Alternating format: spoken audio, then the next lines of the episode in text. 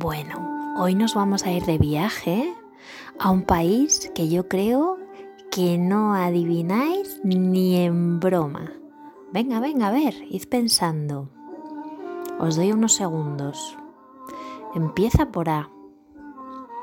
Queda muy lejos del lugar en el que vivimos, en España. Algunos. Hay otras personas, niños, niñas que nos escuchan que están en Chile, en Francia, en Italia. Queda muy lejos de todos ellos. Se llama Azerbaiyán. Queda cerca de Georgia, cerca de Irán, del mar Caspio. Bueno, ya lo buscaréis en un mapa. De momento vamos a empezar como siempre escuchando música de ese país y saludándonos, ¿vale? Así que muy buenas tardes a todas y a todos. Venga, hoy vamos a empezar por Mateo. Y por supuesto saludar también a Inés y a Jesús, a Carlota, Pablo, Jorge, Alejandro, Gabriel, Gracia, León, Alegría. Saludar a Lope y a Lola, a Sofía, a Lucas, a John, a Eugenia, Estrella, a Ángela, a Ana, a Sergio, a Carla, a Martina, a Laia y a Julia, a Bruno, a Inara y a Vera, a Amelia y Olivia, a Abril y Violeta, a Gonzalo, a Máximo, a Cata, a Coba, a Claudia y a Zoe, a Tristán, a Alba, a Sofía. Vamos a saludar también a Dara, a Liena, Álvaro, Candela, a Sancho, a Jara, a África, a Jaime, a Emma. Muy buenas también a Otto, a Tristán, a Noah, a Dan, Lara, Carmen y su hermana Ana, Ada, Aurora, India, Darío, Pablo, Nico, Indira. Muy buenas tardes a Arles y a su hermano que es muy pequeñito, a Milcar. Y muy buenas tardes también a Valeria y a Silvia, que son de las últimas que se han sumado a este cuentacuentos.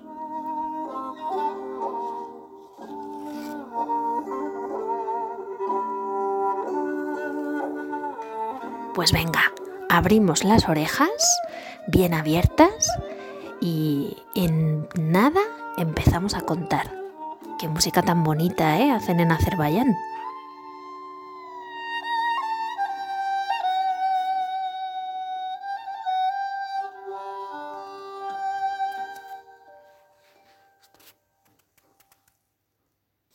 Bueno, pues os pedía que hoy tuvierais las orejas bien abiertas, porque igual en nuestro cuento hay algunos nombres. Ya hablamos de que en cada país del mundo tenemos nombres y apellidos diferentes, pero sobre todo algunas palabras que nos resulten algo distintas, ¿vale? Yo voy a contar despacito para que os podáis enterar bien. Nuestro cuento de hoy se llama Abdullah, el maestro albañil. Y deciros también que en Azerbaiyán hay grandísimos contadores y contadoras de cuentos y casi todos empiezan de la misma manera. Alguien estuvo allí y alguien no estuvo. Vamos allá. Abdullah el maestro albañil. Alguien estuvo allí y alguien no estuvo. Hace mucho tiempo reinaba en Shirvan un padishah es decir, un gobernador que se pasaba la vida tocándose la barriga y haciendo el vago. Era un verdadero holgazán. Tenía tantísimo poder que cada cosa que tenía que hacer había alguien en palacio que la hacía por él. Una vez se le antojó que le construyeran un palacio nuevo. Además de vago, era un hombre inmensamente caprichoso. Pero aunque muchos albañiles habían puesto manos a la obra, el padishah no quedaba nunca satisfecho del trabajo de ninguno y entonces los expulsaba del país y aquellas arquitecturas quedaban sin concluir. Pero voy a hablaros también del albañil Abdullah. Vivía en Tabriz un habilidoso maestro albañil llamado Abdullah. Tenía una mujer magnífica, inteligente, aventurera, súper creativa y además hermosa, la más hermosa de toda la ciudad. Habiéndose enterado de lo que sucedía al Padishah con su palacio sin terminar, decidió un día agarrar sus herramientas y ponerse en camino. anda que te anda, no sé si poco o mucho, llegó por fin a la ciudad de Shirvan. Fue conducido ante la presencia del padishá, que le preguntó, ¿quién eres tú? ¿Cómo te llamas? ¿A qué has venido a mi palacio? No tengo tiempo que perder, no lo malgastes. Me llamo Abdullah, dijo él tranquilo y educado, y soy de Tabriz. ¿Ves este palacio? ¿Podrías terminarlo acaso? preguntó el padishá. Por eso he venido, sea eterna la vida de nuestro gobernador, contestó Abdullah. Yo terminaré el palacio. Sin embargo, hemos de concertar primero un trato. Me darás a todos los obreros que necesite, pero no vendrás jamás por la obra hasta que se haya terminado mi trabajo. De tal manera que nunca podrás contemplar cómo trabajo y tampoco en ningún momento podrás opinar sobre cómo estoy haciendo las cosas. El Padishah aceptó la condición, buscó obreros y se los mandó al albañil Abdullah. Vosotros, les dijo a sus oficiales y ayudantes, deberéis hacer todo lo que yo os diga. Confiad en mí, dijo Abdullah a los obreros, y el palacio estará terminado en menos tiempo de lo que cualquiera podría pensar. Pero no había hecho Abdullah más que comenzar su trabajo cuando vio que el padishá, rompiendo el trato, se dirigía hacia las obras. Entonces les dijo a los obreros, Vosotros no habléis de nada de lo que hayáis visto. Os pido por favor que simplemente vayáis dándome ladrillos y masa. El padishá se detuvo al pie de la obra, acompañado del visir, el tesorero y su séquito. Estaba muy poco acostumbrado a que alguien le dijera cómo debía de actuar y qué cosas podía o no hacer, así que allí que se presentó absolutamente chulesco. Que no conozcas el cansancio, le dijo a Abdullah el gobernador, y le lanzó una bolsa de monedas de oro. Abdullah recogió la bolsa e inmediatamente, en lugar de quedársela, la depositó entre las piedras, la tapó con masilla y la dejó guardada dentro de la pared. Y continuó su trabajo sin hacer caso del padishá ni de su séquito. No le importaba aquel dinero, lo único que le importaba era la medida de aquel gobernador, que ni siquiera había sido capaz de respetar su propia palabra el trato que habían hecho. De vez en cuando les decía a los obreros, masa, ladrillos, masa. El visir miró al padishá y el padishá miró al visir. Era su mano derecha como un segundo gobernador. Por aquel entonces el visir había oído contar que la esposa del albañil Abdullah era la mujer más bella de toda la región. Por supuesto poco le importaba que fuera inteligente, creativa o intrépida. Con toda su astucia le dijo al padishá, puesto que Abdullah trabaja con tanto arte, seguro que su mujer, tan bella y tan guapa, se encontrará triste y sola. Deberíamos ir a hacerla una visita. Después, sin que Abdullah hubiera escuchado ni una sola de estas palabras, le preguntó, Disculpa, arquitecto, ¿dónde tienes tu casa en Tabriz? Mi casa allí la conoce todo el mundo. Simplemente hay que preguntar. El visir tuvo la idea de ir a Tabriz para comprobar la veracidad de los rumores acerca de la belleza de la esposa de Abdullah y luego informar al padishá se puso en camino y a los pocos días llegó a Tabriz al caer la tarde. Abuela, preguntó a la primera vieja con quien se cruzó, ¿dónde está la casa del maestro albañil Abdullah? Oh, qué gran hombre, hijo mío. Es esa, esa de allí, contestó la señora señalando una artística casa blanca. Desde una ventana rodeada de macetas y flores, con lo difícil que es hacer crecer las plantas en Medro y Azerbaiyán, la mujer de Abdullah, que oteaba el horizonte, vio que el visir se apeaba del caballo delante de su casa. Salió tranquilamente a la puerta y le invitó a entrar. Luego condujo al caballo a la cuadra, volvió y le rogó al visir que subiera a la habitación de los invitados. Pero aquella no era una casa cualquiera.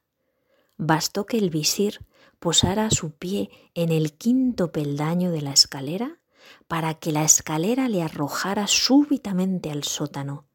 Entonces se abrió la puerta del sótano y entraron dos palos que flotaban y se movían en el aire, preguntándole ¿Tú qué sabes hacer, visir? Os voy a contestar a vosotros, dos pedazos de madera, pobretones, ¿qué hago o qué dejo de hacer? En ese momento las estacas empezaron a darle azotes en el culo. No, por favor, por favor, aulló el visir. Yo sé hacer gorros de piel. El padishá y el tesorero estuvieron esperando mucho tiempo el regreso del visir, pero en vano. ¿Qué habrá pasado? ¿Se habrá enamorado de la mujer de Abdullah? Seguro que está triste y sola ha decidido quedarse charlando entretenidamente con él. Tendrás tú que ir a buscarle, dijo el padishá al tesorero. Este compró sedas y otros tejidos, montó a caballo y partió nuevamente desde Shirvan hasta Tabriz. Anda que te anda, no sé si mucho o poco, pero por fin llegó a aquella población. Se detuvo exactamente en la misma casa que lo había hecho el visir y preguntó exactamente a la misma ancianita. Disculpe, ¿sabe usted dónde vive el albañil Abdullah? Y ella enseguida señaló aquella magnífica casa encalada de color blanco, con ventanas redondas, otras cuadradas, cada una pintada con una cenefa diferente de un color distinto. Era una verdadera maravilla. La esposa de Abdullah, que también estaba oteando el horizonte, pronto vio venir al tesorero y también salió a recibirle. Después le indicó la escalera para subir a la habitación de los invitados. El tesorero subió hasta el quinto peldaño y os podéis imaginar lo que pasó. Al instante fue precipitado hacia el sótano de la casa mientras la puerta mágicamente se abría y se volvía a cerrar a su paso. Allí pudo ver el tesorero que estaba el visir muy afanado haciendo gorros. A su lado había todo tipo de lanas, hilo y agujas. Antes de que pudiera pronunciar ni una sola palabra, aparecieron las dos estacas mágicas y le preguntaron ¿Tú qué sabes hacer, tesorero? ¿Acaso pensáis que un hombre de mi condición cree en este tipo de trucos? ¿Acaso creéis que yo voy a responder la pregunta que me hagan dos palos de madera? Y como adivinaréis, empezaron a darle azotes en el culo. Piedad, por favor, aulló el tesorero. Yo lo que sé hacer es calzado campesino. Mientras, el padishá seguía esperando el regreso del visir y ahora también el del tesorero, hasta que viendo que no regresaran, fue a buscarlos hasta Tabriz. Se encontró con la misma vieja que el visir y el tesorero. Le hizo la misma pregunta y ella, sorprendida de tanta visita, educadamente volvió a señalar la casa del albañil Abdullah y enseguida la encontró.